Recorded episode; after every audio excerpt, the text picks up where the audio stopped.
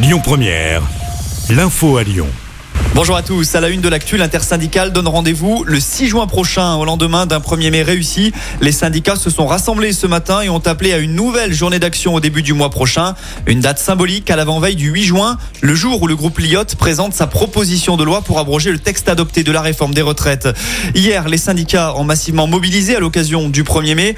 Chez nous, à Lyon, il y a eu beaucoup de monde et beaucoup de dégâts. Entre 17 000 et 45 000 personnes ont battu le pavé. Plus de 1000 casseurs étaient présents dans le cortège. Des commerces ont été saccagés, des voitures brûlées, des magasins pillés. De nombreux affrontements ont eu lieu avec les forces de l'ordre. Grégory Doucet, le maire de Lyon, demande d'ailleurs à l'État la création d'un fonds d'indemnisation pour les commerçants victimes de dégradation. Hier, au moins 54 personnes ont été interpellées à Lyon, selon la préfecture. 19 policiers ont été blessés, dont un grave. L'agent touché à la jambe a dû être hospitalisé. Six manifestants ont également été blessés. En France, 780 000 personnes ont manifesté hier, selon le ministère de l'Intérieur. 2,3 millions selon la CGT. Toujours en parlant chiffres au niveau national, 540 personnes ont été interpellées, 406 membres de forces de l'ordre ont été blessés.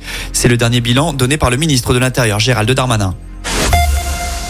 Retour près de chez nous avec ce drame dans la nuit de dimanche à hier. Un automobiliste d'une trentaine d'années a perdu la vie dans un accident sur la M7. Ça s'est passé aux alentours de 3h30 du matin dans le sens Marseille-Paris à hauteur des trémies de l'échangeur de Perrache.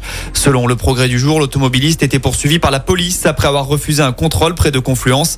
Dans cette affaire, deux enquêtes sont ouvertes.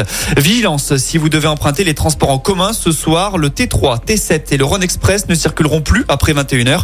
Idem pour demain et jeudi. Des travaux de maintenance sont à l'origine de tout cela. Et puis on termine avec un mot de foot. Les Toulousains, tout juste vainqueurs de la Coupe de France samedi, reçoivent Lens. Ce soir, un match en retard de la 33e journée de Ligue 1. Ce sera à 21h. Notons que l'OL a battu Strasbourg 2 un vendredi soir et que les Lyonnais sont toujours à 6 points des places européennes avant la réception de Montpellier dimanche prochain. Écoutez votre radio Lyon Première en direct sur l'application Lyon Première, lyonpremière.fr et bien sûr à Lyon sur 90.2 FM et en DAB+. Lyon Première